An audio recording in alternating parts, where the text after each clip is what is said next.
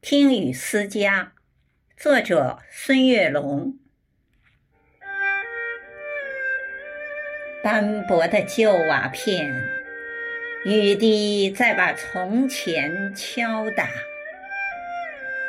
圆滑在撞击的一瞬间，分身出许多的往事嘈杂。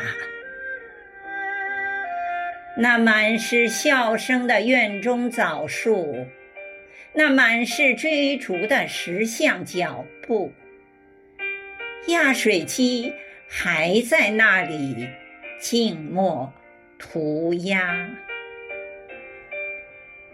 那扇意气风发的精雕木门，如今在大雨倾盆中，故人拍打。木门与门槛之间，仿佛掉了门牙。依稀的野草在狂风中舞蹈，那锈蚀的铜锁等待主人归家。外墙的壁画依稀显露繁华。归去归来的明天，任风吹雨打。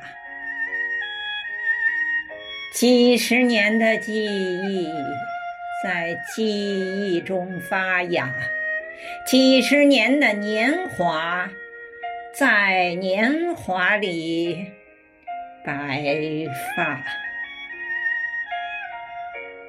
只有那少年的自己在家中嬉闹，只有那光阴中的自己在讲述乡话。我们在漂泊中忘记回家，都市的霓虹灯照不亮乡下。我们在远游中拼命升华，生存生活把许多浮躁压垮，生存生活把许多浮躁压垮。